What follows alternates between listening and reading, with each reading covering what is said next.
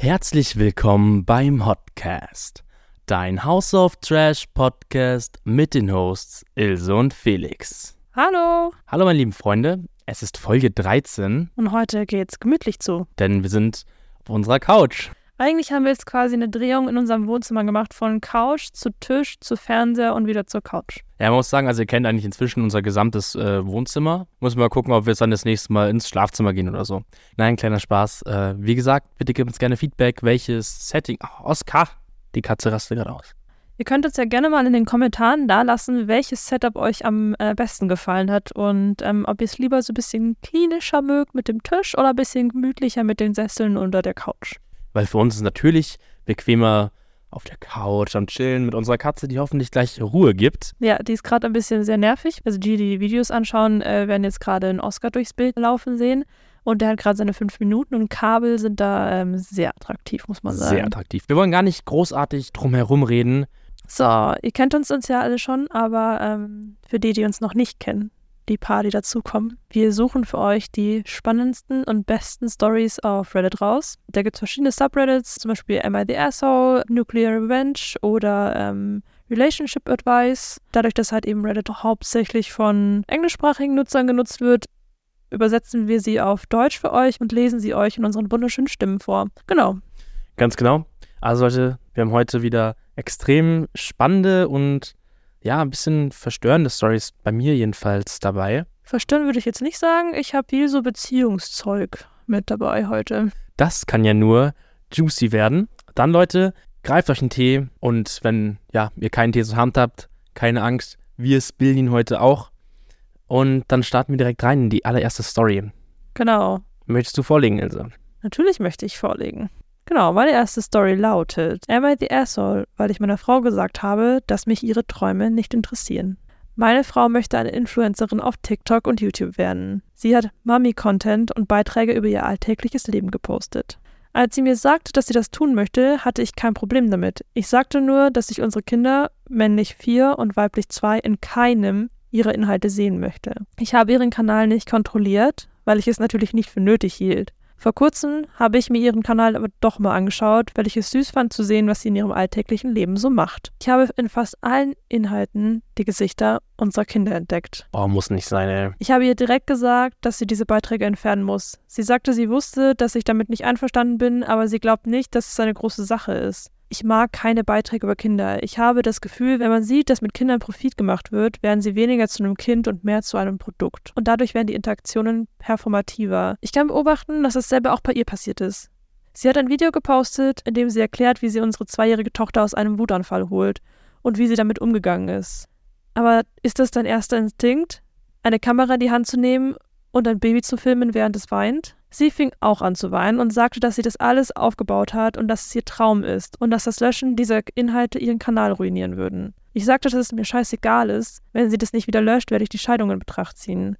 Ich weiß, dass viele Leute ihre Kinder in den sozialen Medien zeigen. Ich habe nichts dagegen, Instagram, Facebook-Posts oder Videos zu machen. Es ist, scheint mir sehr intim, das zu posten, aber es ist in Ordnung. Sie hat ihren Freunden erzählt und sogar auf ihren Accounts und sozialen Medien angedeutet, dass sie einen übermäßig kontrollierenden und narzisstischen Ehemann hat, der nicht will, dass sie in den sozialen Medien präsent ist und ich werde derzeit von ihren Freunden belächelt. Bin ich übermäßig kontrollierend und narzisstisch, wenn ich nicht will, dass die Gesichter meiner Kinder im Internet sind? Ich würde sagen, ein ganz klares Nein. Also, das hat nichts mit Narzissmus zu tun. Also ich wüsste jetzt auch nicht genau, wo da dieser Narzissmus-Gedanke äh, herkommt. Ich denke mal, das ist gerade im Internet und gerade auf TikTok ja gerade ganz trendy mit dem Wort um sich zu schmeißen. Ja, aber das Interessante ist ja eigentlich, dass wenn jemand narzisstisch ist, dann ist es potenziell eher die Person, die sich selbst filmt in ihrem Leben, als äh, die Person, die das nicht möchte. Ja, ja, klar. Wie gesagt, ich glaube, dass es in dem Fall eben einfach so benutzt wurde, weil nutzt gerade jeder.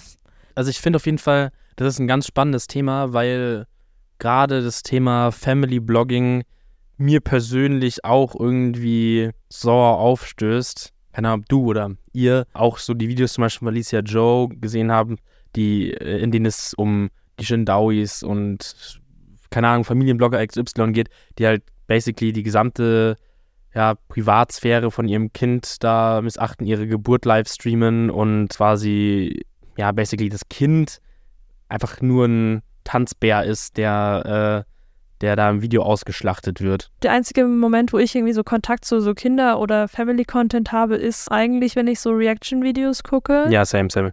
Beziehungsweise ich habe ganz lange eine Familie geguckt, die quasi halt auf, auf ich glaube, Maui wohnt oder Hawaii oder irgendwie sowas und ähm, halt eben mit deren fünf Kindern da vegan und äh, nachhaltig lebt. Und das habe ich immer sehr gerne geschaut, muss ich sagen als ich mich noch nicht mit dem Thema auseinandergesetzt habe. Aber da hatte ich zum Beispiel nie das Gefühl, dass so die Kinder der Fokus waren, sondern dass sie halt eben auch mit dabei war. Es ging halt mehr so um die Ernährung und um, ums, Family, äh, ums Leben halt auf, auf Maui oder Hawaii, keine Ahnung, wo die wohnen. Aber auch die habe ich jetzt zum Beispiel aufgehört zu gucken, auch wenn das jetzt nicht wie bei zum Beispiel diesen trashigeren Family-Content-Formaten der Fokus wirklich auf dem Kind liegt und dass dann teilweise auch wirklich ähm, peinliche Situationen von den Kindern gezeigt wurde, weil das wurde zum Beispiel da jetzt nicht, habe ich trotzdem dann für mich entschieden, dass ich gesagt habe, hm, da ist die, die Linie so fein, ähm, was quasi okay ist und was nicht. Ähm, und auch man halt eben nicht sagen kann, wie die Kinder das später finden werden.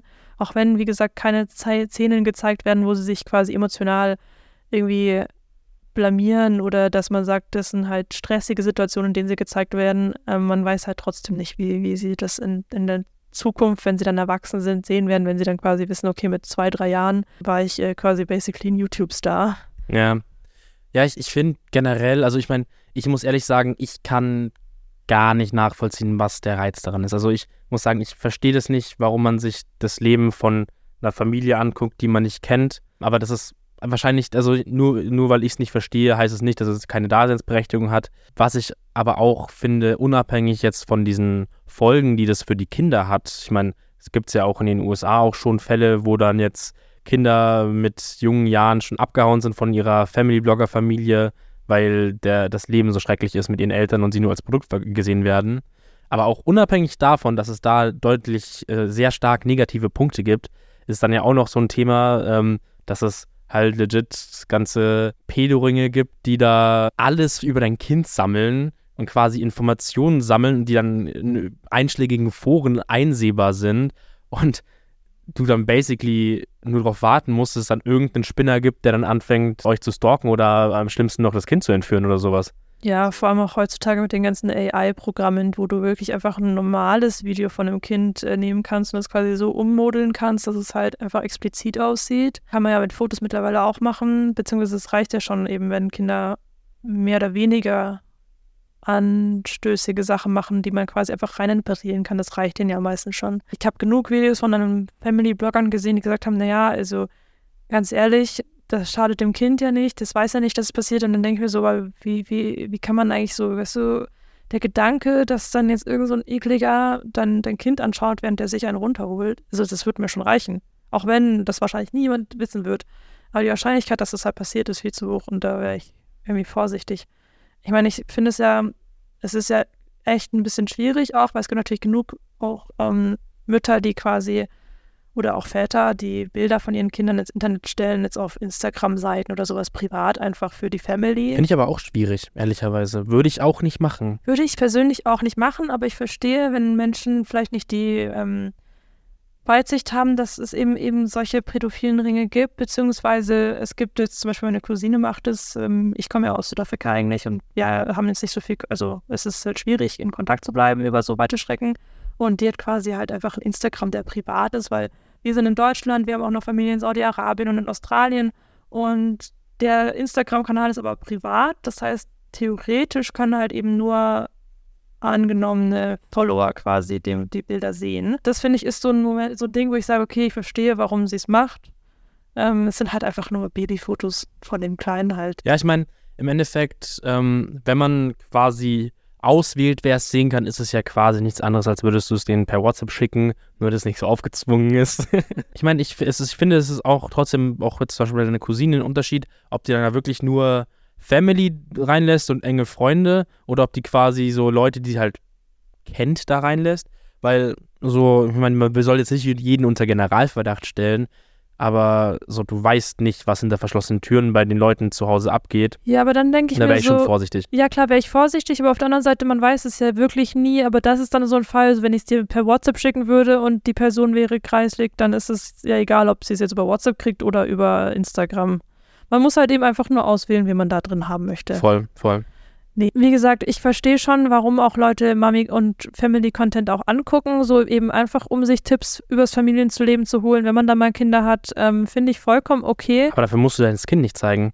A, genau, das darauf wollte ich gerade hinaus. Entschuldigung. Aber du musst dafür A, dein Kind eigentlich nicht unbedingt zeigen, beziehungsweise zumindest das Gesicht nicht. Und B, finde ich, gehört da halt eben auch nicht dazu, eben Kinder zu zeigen, die weinen, die gerade gestresst sind, die ähm, einfach gerade emotional schwierige Situationen durchmachen, die dann in dem Moment nicht eine Kamera im Gesicht brauchen, sondern eine Mutter, die sich kümmert. Weißt du, was ich meine? Ja. Ich habe auf TikTok zum Beispiel auch eine, die macht eben auch Erziehungskontent, aber du siehst das Kind in keinem einzigen Video, sondern sie hat das Kind quasi immer außerhalb der Kamera und ähm, Dann finde ich das fein. genau und Gendern hörst du nur die Stimme und selbst das hörst du relativ selten. Ich glaube, dieses Family-Bloggen, bei dem die Kinder so im Mittelpunkt stehen, ist so irgendwie die moderne Variante davon, wenn die Mutter äh, durch ihre Tochter ihre gescheiterten Träume ausleben will. Ja, Also vielleicht ist es nicht eins zu eins aufeinander übertragbar, aber im Endeffekt, spätestens wenn du dann damit erfolgreich wirst und das Kind dann größer wird, dann weiß das Kind, hey, ich bringe quasi die Brötchen mit nach Hause. Ich bin die ganze Zeit unter Druck und ich weiß, wenn ich mal ein Problem habe und es mir schlecht geht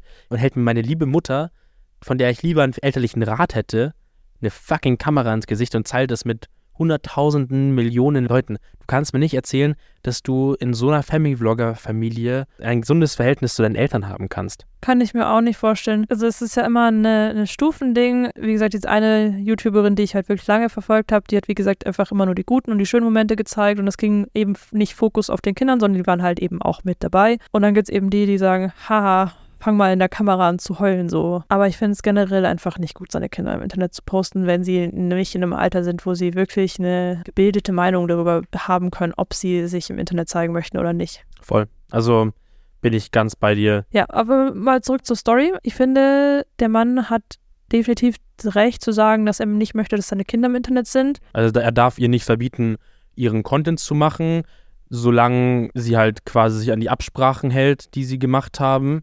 Genau. Und ich meine, wenn sie die Kinder rauslässt, dann soll sie es machen. Und ich meine, wenn sie Traum hat, Influencerin zu werden, dann müsste sie es ja auch schaffen können, ohne ihre Kinder in die Kamera zu halten, weil sonst ist nicht sie die berühmte, sondern ihre Kinder. Denke ich mir auch. Und ich meine, er klingt auch relativ aggressiv jetzt in dem Text, aber ich kann mir einfach vorstellen, dass wenn du halt eben genau das ausgemacht hattest und eben auch so eine stronge äh, Meinung hast zu eben deinen Kindern im Internet, kann ich schon verstehen, dass er da irgendwie so ein bisschen keinen Kompromiss finden möchte, sondern sagen möchte, quasi, tut es raus, es ist mir egal, mach's, mach's einfach aus dem Internet raus. Naja, ich meine, ich weiß nicht, ob aggressiv zwingend dann der richtige Begriff ist, aber weißt du, ich kann mir schon vorstellen, wenn es halt einfach so ein Ding ist, hey, man hat eine Absprache, man hat ihr voll und ganz vertraut, man hat ihr gesagt, hey, ich unterstütze dich und, und er halt quasi halt machen lassen und sie ihn halt quasi ins Gesicht gelogen hat, dann verstehe ich das schon, dass er da eine emotionale Reaktion hat. Ich meine, das Einzige, was ich sagen muss, ich finde es ein bisschen, ja, komisch oder schade, dass er sich so gar nicht für den Traum seiner Freundin interessiert. Also, Ja. also wenn jetzt, keine Ahnung, du gesagt hättest, hey, ich möchte YouTuberin werden, natürlich hätte ich mir den Scheiß reingezogen, so, weißt du, und nicht, nicht mal, keine Ahnung, weil es mich dann zwingend interessiert, was du machst, sondern einfach um dich zu unterstützen. Ich finde es schade, dass er da so gar nicht down ist. Ja, das habe ich mir auch gedacht, als ich gelesen habe, dass ich mir dachte, so, okay, äh, im ersten Moment dachte ich mir so, ah, ehrenhaft, dass er nicht das Gefühl hat, dass er sie kontrollieren muss, aber auf der anderen Seite dachte ich mir dann so, okay, hat er sich jetzt einfach gar nichts angeschaut, was sie gepostet hat, weil irgendwie scheint es ja irgendwie ihr, ihr Lebensinhalt zu sein momentan. Vielleicht irgendwie auch generell eine schwierige Dynamik zwischen den beiden. Ja, und ich meine, am Ende des Tages halt dann die Frage, ob quasi die beiden ja, lebenkompatibel sind, wenn er kein Interesse daran zeigt, was sie macht und auch kein Interesse daran zeigt, was sie scheinbar beruflich machen möchte. Vor allem, wenn du dir eine Influencerin ins Haus holst, sagen wir mal, ähm, das wird euch durch das gesamte Leben begleiten. Also ich, es geht nicht quasi einen Influencer oder eine Influencerin zu daten und nicht ständig damit konfrontiert zu sein. Das denke ich mir auch. Aber gut. Ich glaube, wir haben einfach eine relativ ähnliche Meinung bei dem Thema. True. Ihr könnt es ja gerne mal in den Kommentaren äh, dalassen, ob ihr eure Kinder im Internet postet, wenn ihr schon welche habt. Nee, definitiv. Und ähm, wie ihr das halt eben seht mit privaten ähm, Posten von Kindern. Ähm, ich meine, wir haben jetzt quasi eigentlich nur hauptsächlich über das Setting tatsächlich Influencer-Kinder geredet, aber wie ihr dazu steht, wenn man ganz einfach ganz normal ähm, Kinderfotos ins Internet stellt auf euren Social Medias, auch wenn es zum Beispiel privat gestellt ist. Dann machen wir mal weiter mit deiner Story der ersten. Los geht's in meiner ersten Story, die ist aus dem Subreddit Entitled People. Meine verblendete Schwägerin will das Sorgerecht für mein Baby. Ich, weiblich 36, bin seit über 10 Jahren mit dem Bruder meiner Schwägerin, weiblich 40, verheiratet. Und sie war immer etwas eifersüchtig und verbittert. Sie hatte immer das Gefühl, dass ich das Leben hatte, das sie wollte. Mit ihrem Bruder verheiratet sein oder was? ja, jeder hat seinen Fetisch, I guess, ne? Nicht unbedingt mit ihrem Bruder, aber die Ehe, die Kinder, die berufliche Stabilität und so weiter. Ich habe drei Kinder, weiblich 10, männlich 8 und drei Monate weiblich. Sie hat letztes Jahr geheiratet und sie beschlossen, sich um mein Baby zu bemühen. Aber leider wurde ihr gesagt, dass sie auf natürlichen Wege keine Kinder bekommen kann. Sie war verständlicherweise am Boden zerstört und die Familie versuchte sie so gut wie möglich zu trösten. Kürzlich hatten wir ein Familienessen, bei dem sie sagte, Angela, ich finde es wirklich ungerecht, dass du drei Kinder bekommen hast und ich keine bekommen kann. Dein Baby ist meine letzte Chance, ein Kind großzuziehen. Also denke ich, du solltest es mir unter der Woche geben, damit ich eine mütterliche Bindung zu ihr aufbauen kann und du kannst sie dann am Wochenende haben. Bevor ich etwas erwidern konnte, brach der ganze Tisch in lautes Gerede aus und ich ging mit meinen älteren Kindern nach oben. Als ich ins Esszimmer zurückkam, fragte ihr Mann, was zum Teufel mit ihr los sei und warum sie überhaupt daran denke, so etwas zu fragen. Sie versuchte sich zu rechtfertigen, als ich sie bat zu gehen. Ich sagte auch, dass sie in meinem Haus oder in der Nähe meiner Kinder nicht mehr willkommen ist bis sie Hilfe bekommt. Sie fing an zu schreien, dass ich mein Leben oder meine Kinder nicht verdiene und dass ich ihr das Baby gestohlen habe. Ihr Mann und ihre Mutter haben sich entschuldigt und sie aus dem Haus geschleppt, immer noch weinend und schreiend. Jetzt wollten meine Kinder wissen, warum ihre Tante ihnen das Baby wegnehmen will. Ich glaube, ich habe eine andere Reaktion drauf, als du denkst. Okay. Ich glaube, die Frau tut mir richtig leid. Weil es ein bisschen delusional, also das ist schon ziemlich verblendet, aber ich glaube, dass es einfach eine ganz komische Art und Weise ist, damit umzugehen dass sie halt selber keine Kinder kriegen kann. Weißt du, dass es so eine Art Trauerpsychose ist, dass sie quasi einfach so niedergeschlagen ist und keine Ahnung, Mai, weißt du, Trauer kann ja mit einem machen, was es will. So, es gibt so viele verschiedene Art und Weisen, so, so eine traumatische Nachricht quasi zu verarbeiten. Und wenn du dann vielleicht so generell eine komische Persönlichkeit hast, kann ich mir vorstellen, dass dann sowas bei rumkommt. Zugegebenermaßen ist es keine super überraschende Einstellung, finde ich. Also verstehe, wo das herkommt. Ich denke mir halt, im Endeffekt wissen ja die Frau und der Mann am besten quasi, wie die Frau, also wie die Schwägerin das gemeint hat und vor allem kennen sie ja die Vorgeschichte, wie sie bisher zu ihnen war und wenn sie wirklich immer so low-key, ähm, ja, bitchig gewesen ist zu denen, dann kann ich schon verstehen, dass man das nochmal ein bisschen ähm, arger aufnimmt. Das kann natürlich sein man kann jetzt nochmal dazu sagen, es gab da noch einen kleinen Edit dazu, okay. wo die halt quasi nochmal auf ein paar Kommentare eingegangen ist. Ich brauche den Edit jetzt gar nicht durchlesen, äh, vorlesen, das ist gar nicht so, gar nicht so relevant. Aber da hat man gut rauslesen können, dass die das jetzt auch nicht so schlimm sehen. Also, weil die Kommentare sind auf Reddit manier natürlich völlig abgegangen. So, äh, hast du eine Schusswaffe zu Hause? Äh, hol dir eine. America eine Restriction, dass sie dir nicht mehr, äh, dass sie nicht mehr zu dir kommen kann und bla bla bla. Also halt so, was halt wirklich völlig drüber ist, keine Frage. Und da hat sie aber auch geschrieben, dass sie kein Interesse daran hätte, sich eine Waffe zuzulegen und bla. Aber sie hat äh, der Schule und der Kindertagesstätte ein Foto von ihr gegeben und denen gesagt, dass die da nicht, nichts zu tun hat.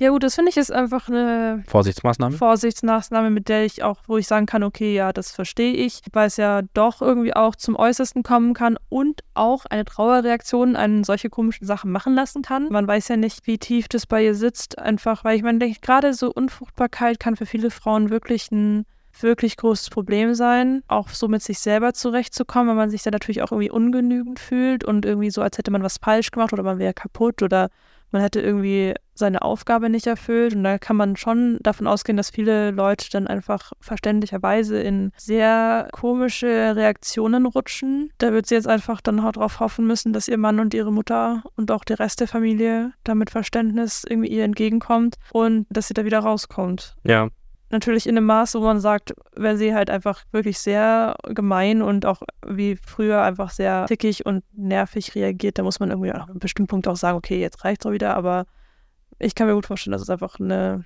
Reaktion auf diesen, dieses Trauma ist, dass sie da jetzt keine Kinder kriegen kann, auch wenn man einen großen Kinderwunsch hat. Also ich bin mir auch sicher, dass das äh, genau damit zusammenhängt, wobei man halt trotzdem sagen muss, nur weil sie jetzt nicht per se was dafür kann, macht es jetzt das nicht viel besser, dass sie so gegenüber ihrer Schwester ausgerastet ist. Nein. Natürlich sollte man dann schon äh, hinter ihr stehen, versuchen, dass man ihr hilft. Ja, ich finde, sie ist jetzt nicht gar nicht schuld an ihren äh, Ausraster, sagen wir mal. Nein, das auf keinen Fall. Ich finde auch die initiale Reaktion an der Party vollkommen verständlich, dass man erstmal so, hä, was zum Teufel, bitte erstmal gehen und dann muss man von dort aus weiter gucken. Also die Reaktion finde ich auch vollkommen verständlich, dass man in dem Moment, in dem es passiert, sich denkt, bitte was? so ein Kind, von dem du hier redest, so. Also das finde ich auch vollkommen verständlich. Das ist halt jetzt die Frage, wie sie weiter damit umgehen. Ja, ein Gedanke, den ich die ganze Zeit habe, wenn ich diesen Post äh, höre, ist dieses, dass sie, wenn sie erzählen, dass sie jetzt versuchen, ein Kind zu bekommen. Das ist irgendwie so, so ein Gedanke, der sich da mir immer aufdrängt, ist so, ah ja, also du erzählst mir gerade, dass ihr einfach halt ohne Gummi jetzt die ganze Zeit knattert oder was? Ah. Gut für euch, Leute. Ähm, ich finde es auch eine sehr komische Sache zu sagen, wie einer Familienfeier. So, übrigens, Leute, wir bumsen in letzter Zeit öfter als sonst. Vielleicht denken wir auch nur komisch. Lasst mal in den Kommentaren da, ob ihr auch immer solche Gedanken habt. Mir ist es jetzt noch nicht so oft passiert, dass es jemand so einfach in die Gruppe geschrien hat, dass sie, sie gerade versuchen, Kinder zu kriegen, weil ich glaube, in dem Alter sind wir noch nicht. Aber wenn euch das schon mal passiert ist, äh, würde mich interessieren oder würde es uns interessieren, äh, was euch da durch den Kopf gegangen ist. Voll. Ich kenne es eher, ich meine, ich, ich hatte es auch nicht so häufig. Bei mir ist immer eher das Ding, wenn mir mal erzählt hat, yo, ich, ich kriege jetzt ein Kind, oh, dass ja, man dann stimmt. so weiß und ich weiß, okay, äh, Glück, oh nein, Glückwunsch? Fragezeichen. Ja. Meine nächste Story ist actually ziemlich heavy. Die Story habe ich aus dem uh, True of My Chest Subreddit und sie lautet: Ich hatte noch keinen Sex mit meiner Frau, mit der ich seit zweieinhalb Jahren verheiratet bin und ich fühlte mich wie in einem Gefängnis. Okay. Wir haben uns den Sex für die Ehe aufgespart. Wir sind nicht wirklich in einem Umfeld aufgewachsen, in dem Keuschheit eine große Sache ist, fühlten deswegen auch weder Druck noch Scham. Die Nacht unserer Hochzeit war von Tränen und Angst geprägt. Ich habe zugegebenermaßen nicht besonders gut reagiert. Ich versuchte zu verstehen, ob ich etwas Falsches gesagt oder getan hatte, oder ob es etwas gab, was sie mir vorher nicht gesagt hat. In den nächsten sechs Monaten betonte ich, dass wir eine Lösung finden müssen. Nicht nur für mich, sondern auch einfach, weil wir das nicht zur Normalität werden lassen können. Sie verstand nicht, warum ich das so sehr wollte und war zuversichtlich, dass wir es auch so noch schaffen würden. Seitdem sind zwei Jahre vergangen und wir sind immer noch nicht über den Berg. Drei verschiedene Berater bzw. Therapeuten, ein Jahr Beckentherapie, viele ehrliche Gespräche, auch mit Freunden, trotzdem keine Penetration. Gar nicht, überhaupt nicht. Der Vibrator ist in Ordnung, aber ansonsten haben wir überhaupt keine Fortschritte gemacht. Sie ist nicht in der Lage, ihre Beine zu entspannen und wenn ich versuche, es zu erzwingen, fühlt es sich einfach an wie eine Vergewaltigung. Ich kann nicht direkt bleiben, weil sie sich mir widersetzt, obwohl sie jeden Tag sagt, dass sie es genauso sehr möchte wie ich. Ich verstehe einfach nicht, was ich tun soll. Sie will nicht, dass ich mir Pornos anschaue, aber ich kann mich nicht für immer mit Handjobs begnügen, die ich nur bekomme, wenn ich darum bitte. Ich kann nicht gehen, weil ich geschworen habe, an unseren Problemen zu arbeiten. Ich kann nicht bleiben, weil ich tatsächlich eine Chance auf eine Familie haben möchte. Ich möchte jemanden, der Leidenschaft für mich empfindet und tatsächlich etwas dafür tut. Uff. Ich habe gesagt, es ist heavy. Ja, es ist eine schwierige Story, weil klar, sie ist ihm nichts schuldig. Ja. So, also sie ist ihm keinen Sex schuldig. Aber ich verstehe natürlich auch, dass für ihn das sehr frustrierend ist. Vor allem die ganze Zeit gesagt zu bekommen, ja, ich möchte, aber das dann nicht umsetzen zu können, zu wollen, zu dürfen, was auch immer. Das ist, glaube ich, sehr belastend, vor allem wenn man ja scheinbar offen darüber spricht. Ja, definitiv. Also ich sehe es, glaube ich, ähnlich. Ähm, ich verstehe, warum es für beide schrecklich ist. Also ich glaube, es ist einfach eine extrem anstrengende Situation für beide Partner, weil es nicht so klingt, als hätte sie nicht mindestens genauso großes Interesse daran, das Problem zu lösen. Es scheint ja auch so, als hätten sie quasi mit der Beckentherapie, das klingt eben nach, nach Vaginismus, eben das ist einfach, das haben Frauen und da kannst du es noch so sehr gerne möchten. Ähm, du kannst dann einfach keinen Sex haben ohne Schmerzen. Es ist ja teilweise so, dass man nicht mal einen kleinen Finger reinkriegt, ohne eben extreme Schmerzen zu empfinden. Und das kann körperliche, psychische Gründe haben. Das muss man halt eben rausfinden und dann halt eben trainieren. Und das ist für, für die Frau extrem anstrengend, weil es weh tut und man muss da jeden Tag sich mit mehrere Minuten, teilweise halbe Stunde, Stunde mit beschäftigen. Das ist etwas, das man nicht einfach so nebenbei macht, sondern da muss man sich aktiv mit beschäftigen, jeden einzelnen Tag. Ich kann aber genauso gut verstehen, dass es für ihn so frustrierend ist, weil ich meine, man hat Bedürfnisse sowohl als Mann als als Frau. Man will Nähe, man möchte diese, diesen, dieses Feuer quasi in einer Beziehung haben. Und dass man halt so lange durchhält, finde ich tatsächlich auch gar nicht mal so unehrenhaft. Es gibt bestimmt Leute, die da früher gesagt hätten, tschüss. Ich kenne mich jetzt mit diesem Vaginismus-Thema nicht aus, habe davon jetzt auch nicht so wirklich gehört, dass das ein Thing ist. Relativ häufig sogar. Das glaube ich gerne. Die Frage ist so, wenn sie nicht mal die Beine entspannen kann, ist es, hat es dann, dann damit zu tun? Das tut wirklich richtig weh. Also das sind Schmerzen, die kann man sich nicht vorstellen. Und das Ding ist so, du, du lernst es ja mit der Zeit und das ist ja dann oft auch ein Kopfding, weil du, also ich zum Beispiel hatte das auch phasenweise, wenn ich viel Blasenentzündung habe, dann ist es schwierig, vom Kopf her wieder reinzukommen, weil man weiß, dass es eventuell währenddessen wehtun könnte. Und dann ist es eben, wenn du quasi sowas, so extreme Schmerzen wie jetzt bei einem Vaginismus hast, kann es schon sein, dass dein Kopf einfach automatisch dann zumacht. Also das hat dann quasi wenig mit, mit Willen zu tun, als mit einer Reaktion, also einer Schutzreaktion quasi des Körpers gegen den kommenden Schmerz. Was halt spannend gewesen wäre, wenn er das denn geschrieben hätte. Also wenn er halt gesagt hätte, hey, ihr tut es so sehr weh oder was auch immer, weil das, ich meine, das müsste, wenn, wenn dem so wäre, dann müsste sie ihm das ja mitteilen. Und ich finde, das würde dann auf das Ganze nochmal einen ganz anderen Eindruck machen. Also, weil, I don't know, I feel like so, wenn, wenn sie Schmerzen hätte, dass das, das ist ein, also, das wäre, glaube ich, nicht, also, wenn, und sie es mitteilt, dann wäre das weniger frustrierend als quasi dieses, sagen wir mal, unbegründete, so wie es halt eben für mich jetzt aus dieser Reddit-Story rausklingt. Weißt du, was ich meine? Ich weiß, was du meinst, aber ich glaube, dass die beiden schon gut miteinander kommunizieren. Also, ich meine, sie kommt jetzt nicht besonders positiv raus aus diesem, aus diesem Text, aber er scheint ihr nicht wirklich die Schuld dafür zu geben. Also, zumindest verstehe ich es nicht so aus dem Text. Klar, es ist frustrierend und man merkt, dass er da quasi ein bisschen seinen Frust rausgelassen hat. Ich glaube, er hat am Ende auch irgendwie geschrieben, so, brauche eigentlich gar keine Tipps. Ich wollte einfach das mal loswerden, weil mich das schon sehr frustriert. Und in den drei, vier Kommentaren, die er geschrieben hat, hat er jetzt auch nicht viel mehr erzählt, außer dass er eben halt einfach die Beziehung retten möchte, weil sie ihm viel wert ist und dass er einfach nur wenden wollte. Aber ich denke mal, selbst wenn es zum Beispiel jetzt ein rein psychisches Problem ist, wäre es trotzdem vollkommen legitim, ihre Reaktionen. Weißt du, so, du kannst es ja nicht einfach nur, ah, ist es nur in deinem Kopf, hör halt auf damit. So, so funktioniert das Leben halt leider nicht. Voll, voll, das sage ich ja gar nicht. Ich kann halt auch gut verstehen, dass er halt Angst hat, dass er das Problem ist. So, ich glaube, wenn ich in so einer Situation stecken würde, ich hätte ich auch Angst, so nach dem Motto, ah, mein, meine Partner findet mich nicht anziehend genug, ich bin nicht heiß genug oder ich bin nicht gut genug, um das zu bekommen, was ich möchte. Ich denke mir halt, wenn dem so ist, dass sie beide Lust haben, aber es aus welchem Grund auch immer nicht funktioniert, dass sie Sex haben, dann wäre es ja grundsätzlich auch möglich, Wege zu finden, wie man trotzdem Spaß haben kann, beide Seiten, ja, ohne das dann penetrativ zu machen, zwingend. Aber so wie der das ja schreibt, muss er sie quasi bitten, damit sie irgendwas macht. Und dann ist halt wirklich die Frage, ob sie denn überhaupt Interesse hat. Ne? Das habe ich mir auch schon gedacht, weil es gibt ja wirklich genug Sachen, die man machen kann ohne Penetration. Da muss man dann einfach ein bisschen kreativer miteinander werden. Es gibt natürlich auch verschiedene Formen von Asexualität, dass sie sich vielleicht nicht eingestehen will, dass Sex nicht ihr Ding ist. So, ich kann mir vorstellen, wenn du nicht wirklich eine sexuelle Anziehung empfindest für deinen Partner oder irgendwen, ist es schwierig, in die Mut zu kommen. Also ich kann mir gut vorstellen, dass wenn zum Beispiel jetzt jemand in einer Partnerschaft ist und der eine Partner möchte sehr wahnsinnig gern Sex haben und du verstehst, warum er das haben möchte, aber du fühlst es nicht, dann versuchst du quasi der Beziehungswillen quasi zu sagen, okay, ich versuche das mitzumachen, aber eigentlich hast du da nicht das Bedürfnis. Und dann ist es schwierig, quasi mit derselben Intensität und mit Motivation daran zu gehen, dass du quasi eigentlich nicht des Sex wegen halt ähm, in der Situation motiviert bist, sondern eigentlich nur für deinen Partner und dass es dann schwierig ist, auf einen, auf einen Nenner zu kommen. Also, ich kenne mich auch mit diesem Asexualitätsthema jetzt nicht großartig aus. Ich will jetzt auch nicht sagen, dass ich mich besonders gut auskenne, aber das wäre so eine Idee, die ich halt noch hatte. Aber ich denke mir halt, würde man es dann nicht wenigstens einmal probieren? ich denke mir, selbst wenn ich jetzt kein, nicht denken würde, oh mein Gott, ich muss jetzt unbedingt, äh, ne, dann würde ich es aber trotzdem wenigstens mal ausprobiert haben wollen. Und ich meine, die hätte ja quasi das beste Setting dazu mit einem Mann, kein One-Night-Stand, sie sind intim, so, da muss man sich für nichts schämen.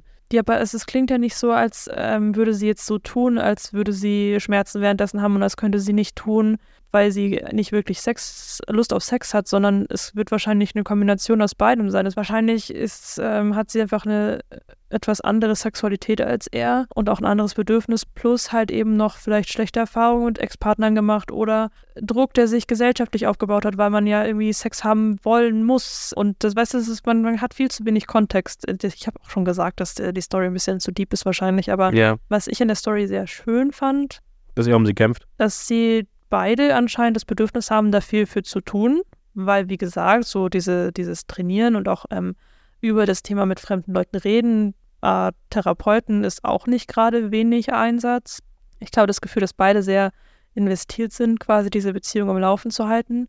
Aber, was ich auch sagen muss, ich bin ja kein Fan von kein Sex vor der Ehe, aus verschiedenen Gründen. Aber einer der Gründe ist, Was? Genau das. Weil ich doch niemals wissen kann, ob ich mit jemandem kompatibel bin in der Hinsicht und für, für die 99 Prozent wahrscheinlich aller Beziehungen ist Sex einfach ein essentieller Part der Beziehung. Ja. Jetzt angenommen, sie ist jetzt dann wirklich asexuell, müssen sie halt auch eine Lösung finden. Du kannst ja, nur weil du selbst asexuell bist, kannst du ja nicht von deinem Partner, der schon Sexualtrieb hat, verlangen, dass er den nicht ausleben darf. Beziehungsweise einfach einen anderen Sexual, also einen, einen Sexualtrieb in, einem anderen, äh, in einer anderen Intensi- Intensität als du. Ja, aber deswegen, äh, das finde ich halt auch so. Also Man muss halt wirklich schon vorher wissen, ob man da in der Hinsicht kompatibel ist und man muss es entweder lösen durch extrem viel miteinander reden vorher oder es einfach tun. Wie die Kanickel. Und wie gesagt, es gibt ja tausend Gründe, warum kein Sex oder Ehe problematisch sein kann, kann, Emphasis und weswegen ich kein Fan von dem Konzept bin. Aber das ist halt einer der Beispiele, wo man sagen würde, gut, wenn sie halt vorher sich mehr mit dem Thema beschäftigt, beschäftigt hätten. Dann hätte man den Salat jetzt nicht. Ja, beziehungsweise man hätte halt dann einfach informierter in diese Ehe reingehen können. Ich meine, dass es, man trotzdem diese Partnerschaft verlieren würde und dass sie, ich denke mal, vor der Ehe genauso viel wert war wie nach der Ehe. Das denke ich mir schon auch, aber man wäre informierter in das Ganze reingegangen. Voll. Ja, also ich, ihr könnt euch auch gerne die Kommentare drunter anschauen unter dem Post. Ich muss sagen, ich fand die sehr interessant. Ich äh, werde jetzt nicht hier anfangen, die vorzulesen, aber ähm, es waren auch sehr viele ge interessante Gedanken und wenn euch solche Themen interessieren, wie zum Beispiel eben Vaginismus oder eben auch sexuelle Probleme zu, bei Paaren, die quasi einfach teilweise andere Dinge voneinander erwarten, dann ist das auf jeden Fall sehr interessant zum Lesen. Da gibt es äh, viele interessante Meinungen, natürlich auch viel Müll, aber viele interessante Meinungen. Den Link dazu ist natürlich unter unserem Video, äh, YouTube-Video verlinkt. Ähm, da könnt ihr gerne reingucken und ähm, euch dann den Link holen. Yes, sir. Okay, dann äh, steige ich jetzt in die zweite Story meinerseits ein. Aber wenn, wenn wir gerade schon äh, beim Thema Jungfräulichkeit waren, dann habe ich da jetzt schon meine passende Story für. Die ist aus dem, auch aus dem True of My Chest Subreddit und geht wie folgt. Durch Lügen über meine Jungfräulichkeit wurde ich flachgelegt. Good for you, I guess. Ich habe vor ein paar Monaten eine Frau über eine Dating-App kennengelernt. Wir sind beide 30. Bei unserer zweiten Verabredung fragte sie mich nach meinen früheren sexuellen Erfahrungen und ich sagte, ich hätte schon eine Partnerin gehabt. Das ist falsch. Ich bin Jungfrau. Sie sagte, das sei eine Erleichterung, weil sie nicht mit einer Jungfrau zusammen sein könnte. Ein paar Wochen später wurden wir schließlich intim. Ich war extrem ängstlich, aber ich habe es gut überstanden. Und sie sagte sogar, meine orale Technik sei die beste, die sie je gehabt habe. Ist sie fragwürdig, was die Typen vorher abgeliefert haben? Ja, er hat, also, ich mein, äh, der hat so ein bisschen braggy geschrieben, sie hat so in Klammern dann hintergesetzt, sie hatte zuvor sechs Partner. ja, okay. Hey, der, das war sein erstes Mal, so der Ja, ist gönnen, stolz. wir, gönnen wir ihm den Ego-Push. Ich habe nicht vor, ihr zu sagen, dass das mein erstes Mal war, aber es ist seltsam, dass sie mir keine Chance gegeben hätte, wenn ich ehrlich gewesen wäre und ihr gesagt hätte, dass ich noch Jungfrau bin. Mein ganzes Leben lang haben mir Leute gesagt, dass es keine Rolle spielt. Es gibt aber eindeutig ein Stigma, das damit verbunden ist, eine ältere männliche Jungfrau zu sein. Es ist wirklich witzig, denn ich habe einfach ein paar Videos darüber ge- angesehen, was zu tun ist und das hat mir gut geholfen. Also ich finde der letzte Satz ein bisschen random, das Ganze war generell ein bisschen braggy. Aber was äh, sagst du dazu? Good for him, I guess. Ja, ich meine, ich, ich glaube, zu der Story ist jetzt nicht so wahnsinnig viel zu sagen. Thema Stigma. Achso, was Jungfräulichkeit angeht. Ja, finde ich schrecklich. Man kennt es ja aus seiner eigenen Teenagerzeit, wurde dann nicht besonders viel drüber geredet, aber es war schon ab einem gewissen Alter so ein bisschen weird, wenn man dann wusste, so, die haben, waren noch nie mit jemand anderem zusammen, sind noch Jungfrau. Aber ich finde es dämlich, aber das ist halt auch nur meine Meinung. Ich kenne mich ehrlich gesagt nicht genug mit dem Thema aus. Ich weiß halt nur, dass ich selber persönlich finde, dass da viel zu viel Wert drauf gelegt wird. ich glaube, dass so bei diesem pubertären, jugendlichen Ding, das ist ja nochmal was anderes, als jetzt quasi, dass dich dann, sagen wir mal, trifft, wenn du dann älter bist. Also mir persönlich wird sich schon die Frage stellen, wie es denn dazu kommt, dass man mit 30 Jahren es noch nie so weit gekommen ist, dass es passiert ist. Also ich meine, das ähm, ist halt, sagen wir mal, selten und dementsprechend kann ich es verstehen, dass man da wenigstens sich drüber wundert. Total. Aber jetzt grundsätzlich zu sagen, nö, das ist ein No-Go, wenn jemand Virgin ist, finde ich, fände ich jetzt auch irgendwie komisch. Also ich meine, okay, vielleicht, wenn sie jetzt nur einen One-Night-Stand oder sowas haben wollen würde, dann könnte ich das vielleicht verstehen. I ja, don't so, know, also so, ein, aber, so ein Performance-Ding. Genau. Aber wenn es wirklich um ehrliches Dating gibt, was meistens mit 30 schon dann der Fall ist, finde ich das irgendwie weird, wenn die das so sagt. Also ich würde am liebsten das wiederholen, was du gesagt hast. So, ich würde auch mich dafür interessieren, so, warum ist die Person in dem Alter noch äh, Jungfrau? Würde es mir dann erklären lassen, und wenn ich sage, hey, okay, ist ein plausibler, das ist eine Story, die kann ich nachvollziehen. Und selbst wenn es keinen Grund gibt, ich meine, man muss die Leute erstmal kennenlernen. Also meine Meinung ist da, ich, ich muss sagen, ich muss ja Gott sei Dank nicht mehr daten. Echt? Und mir ist äh, in meiner Dating-Karriere oder Laufbahn nie untergekommen, dass jemand in dem Alter noch Jungfrau gewesen wäre. Zumindest hat es auf jeden Fall keiner zugegeben. Deswegen habe ich mich einfach nicht mit dem Thema auseinandergesetzt. Ja, I don't know. Ich, ich meine, ehrlicherweise, ich wüsste jetzt nicht, warum ich das erzählen sollte, wenn, wenn. Also ich kann, äh, um auf die Story zurückzukommen, ich verstehe, warum er quasi gelogen hat. Ja. Und ich muss sagen, also ich finde da, also klar, ist Lügen immer scheiße, aber ich finde jetzt so rein moralisch jetzt nichts so arg Verwerfliches. Klar, das ist jetzt nicht das, was sie wollte, weil sie hat jetzt eigentlich davor schon direkt gesagt, dass sie niemanden möchte, der eine Jungfrau ist. Auf der anderen Seite, Das ist nicht dasselbe Kaliber, wenn jemand, keine Ahnung, über sein Alter lügt oder sowas. Das ist ein, ein Verbrechen ohne Opfer, so in dem Moment. Und Ja. dementsprechend finde ich, dass es jetzt nicht schlimm verwerflich ist, solange es jetzt nicht zum, zum Standard wird, dass er Leute anlügt, um Sex zu bekommen. nee, definitiv nicht. Also klar es wahrscheinlich, wäre es schöner gewesen, wenn er nicht hätte lügen müssen und für sie wäre es wahrscheinlich auch besser gewesen, ähm, wenn er nicht gelogen hätte, aber auf der anderen Seite, ich meine, es ist jetzt wirklich keiner zu Schaden gekommen. Sie hatte anscheinend eine nicht schlechte Nacht mit ihm und er hat äh, endlich seine Entjungferung hinter sich. Ja, ich glaube, zu der, zu der Story gibt es generell nicht so viel zu sagen.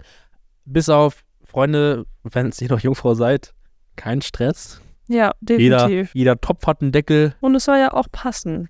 Genau, soll ja, soll ja schön für alle sein irgendwie. Obwohl ich ja dieses, dieses Extreme auf das erste Mal hin gefiebere und auch, dass es perfekt sein muss und so und dass es genau der richtige, genau die richtige Zeit und genau der richtige Zeitpunkt auch ein bisschen cringe finde. Also, Voll. wenn es passiert, dann passiert es. Und wenn es, es wird immer scheiße sein oder vielleicht wird es auch nicht scheiße, aber die Wahrscheinlichkeit, dass es nicht äh, perfekt und genau so wird, wie ihr es euch vorstellt, ist relativ groß. Bei mir war es damals so, dass ich es eigentlich einfach nur schnell hinter mich bringen wollte, quasi, weil ich halt mir bewusst war, dass das erste Mal bestimmt jetzt nicht eine Glanzleistung wird, weil ich meine, warum, wie auch, so.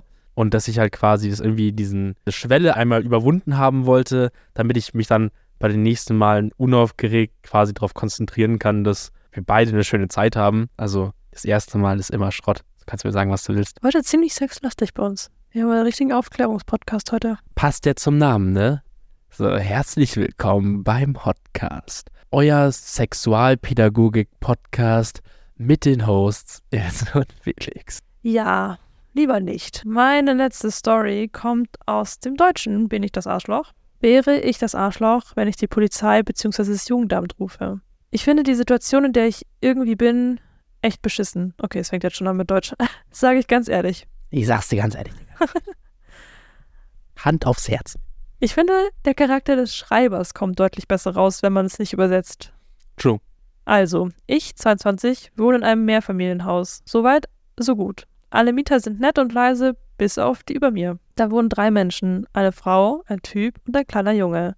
Das Problem ist, die zwei Erwachsenen schaffen es genug Lärm für 15 zu machen. Heute um 8, am Sonntag, lassen sie erstmal laute und basslastige Musik laufen, sodass ich mit einem richtig brummenden Schädel aufwache. Danke dafür. Weil mich das genervt hat und mein Freund versucht zu lernen, gehe ich nach oben. Ich klingle, Klingel ist aus. Ich klopfe noch einmal. Hinter der Tür höre ich dann ein lautes Ey du Fotze, mach mal die Tür auf. Es hat geklopft. Nein, hat es nicht. Doch hat es. Da steht jemand vor der Tür und ich bin nackt, also mach gefälligst mal auf. Ich weise die Dame ganz nett darauf hin, dass die Musik einfach zu laut ist und man sie bis nach unten hören kann. Daraufhin kommt nur ein patziges, die ist nicht zu laut und jetzt verpiss dich und sie knallt mir die Tür vor der Nase zu. Ich habe eigentlich keine Lust, mich zu streiten, deswegen habe ich nicht nochmal geklopft. Am liebsten hätte ich ihr noch gesagt, dass sie beim Sex ruhig leise stöhnen könnte und dass das Bett vielleicht mal geölt werden muss. Das hört man nämlich bei uns auch. Ich nehme später ein Bad und höre im Badezimmer. Sehr sexlastig heute. Ja, ich nehme später ein Bad und höre im Badezimmer ganz laut: Ey, jetzt bring doch endlich mal mein Bier. Mit der sehr netten Stimme meiner Nachbarin. Daraufhin kommt nur ein Warte Mama, ich bin gleich soweit. Und vom Herrn ein Du hast den Tisch noch nicht abgeräumt. Was kannst du eigentlich? Langsam mache ich mir Sorgen um den Jungen. Die schreien schon seit Stunden durch die Wohnung und der Kleine bekommt, so wie ich das wahrnehmen kann, alles ab. Zu sehr komischen Zeiten, zu denen er sicherlich zu Hause ist, haben sie sehr laut Sex. Also der Sohn zu Hause ist. Ja. Es dauert zwar meistens nur zwei bis vier Minuten, ist aber wirklich unangenehm. Viele erste Male. Ist aber wirklich sehr unangenehm. Ich bekomme mit, wie die Dame sehr laut stöhnt, einige Gips mir freilässt, das Bett quietscht und mehrfach gegen die Wand stößt und sie sich am Ende mit so einem fetten Plumps aufs Bett fallen lässt, dass ich denke, dass sie mir gleich, die, dass sie mir gleich durch die Decke fliegt. Vor deren Tür im Treppenhaus auf deren Etage liegen sehr viele Bierflaschen. Wäre ich das Arschloch, wenn ich die Behörden einschalte? Ich mache mir einfach Sorgen um den Jungen. In so einer Familie kann man meiner Meinung nach nicht gut aufwachsen. Was würdet ihr in meiner Situation tun? Puh, das ist schwierig. Wäre mir erst nicht sicher, ob das Jugendamt da wirklich was machen könnte in so einem Fall. Ich glaube, es ist super schwierig. Solange jetzt nicht die Eltern, keine Ahnung, besoffen die Tür aufmachen und die anpöbeln so. Ich bin mir auch ziemlich sicher, so wie du, dass das Jugendamt dann, man, klar, man kann es wahrscheinlich mal anzeigen. Ich, also ich glaube, man würde moralisch an ihrer Stelle nichts falsch machen, das beim Jugendamt zu melden. Ja. Oder bei der Polizei kann man ja mal sich entscheiden, wo man da hin möchte, aber ich glaube nicht, dass sie viel machen können. Also ich hatte auch eine Freundin, die eine Mutter hatte, die nicht so einfach war. Und wenn ich bei denen übernachtet habe, ich habe auch nur sehr selten bei der Mutter übernachtet. Ich war halt eine Woche lang dort. Die haben in Baden-Württemberg gewohnt und die Oma halt eben halt ein paar Dörfer weiter. Und die Oma, cuteste Mensch ever. Also da habe ich wirklich mal, ich glaube, fünfte, sechste, siebte Klasse durchgehend verbracht. Und als sie dann nach Baden-Württemberg zu ihrer Mutter gezogen ist, war ich da eine Woche und danach nie wieder dort, weil die auch mit ihrem Freund einfach jeden Abend so laut Sex hatte, dass du es halt überall gehört hast. Und ich als, wie alt war ich da? Sagen wir mal 13, ich war, aber ich war auf jeden Fall verstört und habe danach zu meiner Mutter gesagt, bitte, ich möchte da nie wieder hin. Also ich finde, dass es, egal wie alt dein Kind ist, nicht geht, wenn du laut halt Sex hast, wenn dem das Kind da ist. Ja, nee, sowieso, aber wenn ich mir überlege, wie verstört ich war nach dieser eine Woche und es waren nicht mal meine eigenen Eltern. Ja, voll, voll. Ich glaube, wahrscheinlich wäre der beste Weg, wenn sie das nächste Mal in den Ruhezeiten so laut sind oder sowas, dass man dann mal die Polizei ruft und dann quasi so einen, diesen Kommentar fallen lässt mit, dass da ein Kind ist und man halt auch gucken soll, ob das Kind fein ist. Ja, einfach mal das erwähnen, was so abgeht. Genau. Und dann, kann Und dann sie wird die Polizei schon das in die Wege leiten, wenn denen irgendwas aufgefallen wäre oder auffallen würde. Aber auf jeden Fall verstehe ich, was, in was für einem Dilemma sie ist, weil es halt einerseits einfach auch nervig ist. Selbst wenn das, also wenn das Kind nicht da wäre, würde ich sagen, okay, ist halt einfach fucking nervig und ich würde mich dann entweder mal bei der Hausverwaltung oder bei der Polizei beschweren. Dadurch, dass halt das Kind dabei ist, nimmt es so ein bisschen auch den lustigen Charakter von der Geschichte. Weil ich finde, es ist actually eigentlich ein bisschen witzig so. Ich meine, man kennt es, man ist irgendwo und ähm, die Leute sind laut, die machen komische Sachen und man hört es und die, wenn die Wände dünn sind, das ist sicher in Berlin, die Altbauwohnung, ich glaube, jeder kennt es, der schon mal in so einem Ding war. Man hört gefühlt, wenn der Nachbarn die Flasche öffnet. Und da kann man, hat man schon lustige Situationen auch und hatte ich auch schon viele, aber halt ist echt ein bisschen traurig mit dem Kind. Ich meine, vielleicht, vielleicht ist sie ja auch nicht gut genug informiert und irgendwie ist es ein Scheidungskind und die hatten nur das Kind alle, jedes zweite Wochenende oder sowas. Vielleicht ist es ja. Äh, ja, aber selbst da ist es ein bisschen blöd. Ja, gut, aber ich meine, vielleicht, du weißt ja nicht zwingend, ob sie, äh, ob das Kind da ist, wenn, wenn sie Sex haben. Ich meine, klar, das mit dem Bier und dem Kind anmaulen, ja, auch, äh, auch nicht geil. Aber vielleicht ist es ja nicht ganz so schlimm, wie sie denkt. Ja. Oder so. I don't know, das ist schwierig. Kacksituation. Endlich soll sie die Polizei rufen, wenn sie wieder laut sind und das erwähnen. Oder einfach das Jugendamt an, kontaktieren. Was das Schlimmste, was sie sagen können, ist, dass sie halt sagen, ey. Ich meine, ich muss ja ganz ehrlich sagen, spätestens nachdem die mich Fotze nennt und mir die Tür vor der Nase zu wäre ich eh angefressen genug, um einfach die Polizei zu rufen. So, da wäre mein Deutscher in mir sehr rausgekommen. Ich, da wäre mein moralisches Verständnis auch einfach flöten gegangen. Ja, fick die. Und Leute, habt ihr schon häufig eure Nachbarn beim Sex gehört? Wenn ja, was haben sie so geschrien? Wenn nein, dann äh, gut. Genau, wir würden gerne alles wissen, Nadwan. Aber wir würden gerne wissen, ob ihr auch so Horror-Nachbarn habt, weil wir hatten zum Beispiel bei uns in der Straße auch einen sehr interessanten Nachbarn, den haben wir mal Pädokal genannt. Könnt ihr euch vorstellen, wieso wir ihn Pädokal genannt haben, aber und da sind auch viele lustige Stories bei rumgekommen. Vielleicht erzähle ich es euch irgendwann mal. Irgendwann mal in einer Special Real Life Real Talk Episode vom House of Trash Podcast. Bevor ich in die nächste Story äh, starte, eine kleine Bitte an euch, liebe Freunde. Wenn ihr es noch nicht getan habt, dann bitte bewertet unseren Podcast, weil das kostet euch nichts, aber bringt uns wahnsinnig viel. Und zwar, äh, ja, werden wir dann besser gesehen, können unsere Community weiter erweitern. Und das gibt uns dann die Möglichkeit, das Ganze hier, ja, regelmäßiger und besser stattfinden zu lassen. Und das ist, glaube ich, ein Win-Win für uns alle. Genau. Genau. Gut, äh, meine RTL-Werbung ist zu Ende. Und ich gehe jetzt in die nächste Story rein. So, die letzte Story wird jetzt ja auf einer nicht ganz so ernsten Note beendet, aber wie ich finde, sehr lustig. Aber vielleicht auch ein bisschen fragwürdig. Das äh, müsst ihr uns dann sagen. Aber seid mal gespannt. Die Story ist aus dem Subreddit True of My Chest und geht wie folgt. Vor sechs Jahren tauschte ich die Katze meiner Frau gegen eine besser erzogene Doppelgängerin aus. Nein. Mhm. Vor sechs Jahren tauschte ich die Katze meiner damaligen Freundin und jetzt Ehefrau gegen eine besser erzogene Doppelgängerin aus. Sie hatte eine schwarze Katze, die extrem aggressiv war. Sie kratzte jeden, fauchte jeden an und benutzte die Hälfte der Zeit ihr Katzenklo nicht. Meine Frau bestand darauf, dass sie sie dazu bringen könnte, sich besser zu benehmen. Eine Woche lang war sie dann nicht in der Stadt, um ihre Familie zu besuchen, und ich sollte in ihre Wohnung fahren und sie füttern. In der ersten Nacht, in der ich vorbeikam, kratzte sie mir den Arm. Ich scherzte mit ihr und sagte, dass sie nichts Besonderes ist und ich sie ersetzen werde, wenn sie wieder kratzt. Der Witz blieb bei mir hängen, äh, bis ich genug darüber nachgedacht hatte, dass es kein Witz mehr war. Am nächsten Morgen ging ich zum örtlichen Tierheim. Dort fand ich eine identische Katze, die bereits an das Katzenklo gewöhnt war und sich an Menschen gewöhnt hatte, aber ein wenig schreckhaft war. Aber insgesamt war sie viel freundlicher und benahm sich besser und die Schreckhaftigkeit würde ihr helfen, der ursprünglichen Katze zu ähneln. Also adoptierte ich sie, brachte sie in die Wohnung meiner Frau, gewöhnte sie ein und brachte dann ihre ursprüngliche Katze in ein Tierheim eine Stadt weiter. Ich hatte Angst, dass meine Frau es herausfinden würde, wenn ich sie in ein örtliches Tierheim gebracht hätte. Seitdem sind sechs Jahre vergangen. Wir haben vor vier Jahren geheiratet. Wir haben immer noch die vertauschte Katze. Meine Frau weiß nichts davon, sie liebt diese Katze und prahlt damit, wie viel besser sie sich benimmt. Jedes Mal, wenn ich sie sehe, fühle ich mich wie ein absolutes Stück Scheiße. Er hat auf den Edit reingeschrieben, dass es ein No-Kill-Tierheim war. Ah, okay. Besser ist es, Alter. Bruder, was für eine dreiste Aktion. Dreistigkeit siegt manchmal, weißt du, wo kein Klecker, da kein Richter. Was ich mir aber denke, zum Beispiel, also meine Mutter ist katzenverrückt, für die, die es nicht wissen. Ähm, wir haben sechs Katzen zu Hause ähm, und wir haben auch schon immer Katzen gehabt und unter diesen ganzen Katzen, die wir schon hatten, waren auch ein paar Schwarze dabei. Und die sahen alle unterschiedlich aus. Die hatten alle unterschiedliche Charaktere. Und ich war auch schon im Tierheim ganz lange zum Arbeiten, also jahrelang habe ich im Tierheim gearbeitet und wir hatten bestimmt 200 schwarze Katzen in der Zeit. Ich hätte die wahrscheinlich alle auseinanderhalten können. Tja, vielleicht spricht das ja dafür, dass ähm, der Frau die Katze gar nicht so wichtig war. Darauf wollte ich hinaus. Also ich kann mir nicht vorstellen, dass wenn dir die Katze so hart wichtig ist, Dass dir das nicht auffällt, ne? dass dir das nicht auffällt. Andererseits, also ich würde nicht von meinem Partner erwarten, dass er so einen Move pullt. Und vielleicht ist es dann einfach so ein, oh ja, schön, dass sie sich besser benimmt. Hat sie sich eingelebt. So, keine Ahnung, wenn es noch eine Teenager-Katze war, so, dass, oh ja, jetzt ist sie endlich ihr- ihren Teenager-Problemen entwachsen oder sowas. Das kann auch sein. Ja, also war auf jeden Fall kein cooler Move von dem, von dem Freund, aber, Aber ich kann anscheinend. es verstehen. Man kann es verstehen, aber trotzdem nicht cool. Da werde ich nicht drum herum gehen. Das ist nicht cool, das zu machen. Aber wenn sie nicht mal aufgefallen ist, sorry. Dann hat sie jetzt auch nicht so hart runtergelitten und ich hoffe, die andere Katze hat ein schönes Zuhause gefunden, die die quasi abgegeben wurde. Aber wie dreist. Sehr dreist, sehr dreist. Ja, also kann ja auch nicht mehr viel zu sagen. So, ich meine, wenn sie es nicht rausfindet und sie den Post nicht findet, ich glaube, wenn sie den Post findet und das so connected, dann hat der, glaube ich, ein richtiges Problem.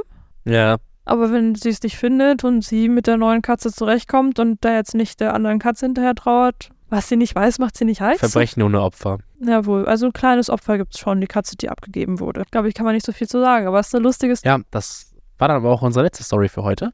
Genau. Es war eine wilde Achterbahnfahrt der Emotionen und Themen. So zum Schluss noch, falls irgendwie euch was aufgefallen sein sollte bei den Themen, die wir besprochen haben, dadurch, dass sie ja doch eher, eher heavy waren und ihr so sagt, okay, das und das ist jetzt nicht so richtig oder das seht ihr anders, könnt ihr uns das gerne auch schreiben. Feedback always appreciated. Genau. Oder wenn ihr sagt, boah, voll cool, bitte mehr solche Themen, ähm, würden wir uns natürlich nächstes Mal ein bisschen besser vorbereiten, wenn wir uns dann tatsächlich aktiv und proaktiv quasi mit solchen Themen beschäftigen wollen. Wenn ihr uns einfach nur erzählen wollt, was ihr heute gefrühstückt habt, ist das natürlich auch in Ordnung. Ja, immer gut für Inspiration, wenn man, ich bin kein Frühstücksmensch, aber vielleicht werde ich ja noch Frühstücksmensch, wenn ich äh, gute Ideen habe. Genau, wir freuen uns immer mit euch zu connecten. Ich hoffe, euch hat es genauso viel Spaß gemacht, äh, diese Folge zu hören, wie es uns Spaß gemacht hat, sie zu produzieren. Genau, und äh, lasst ein Like da und dann hören wir uns bei der nächsten Folge. Genau. Vielen Dank, dass ihr eure Zeit mit uns verschwendet habt. Dann sagen wir mal Ciao. Ciao.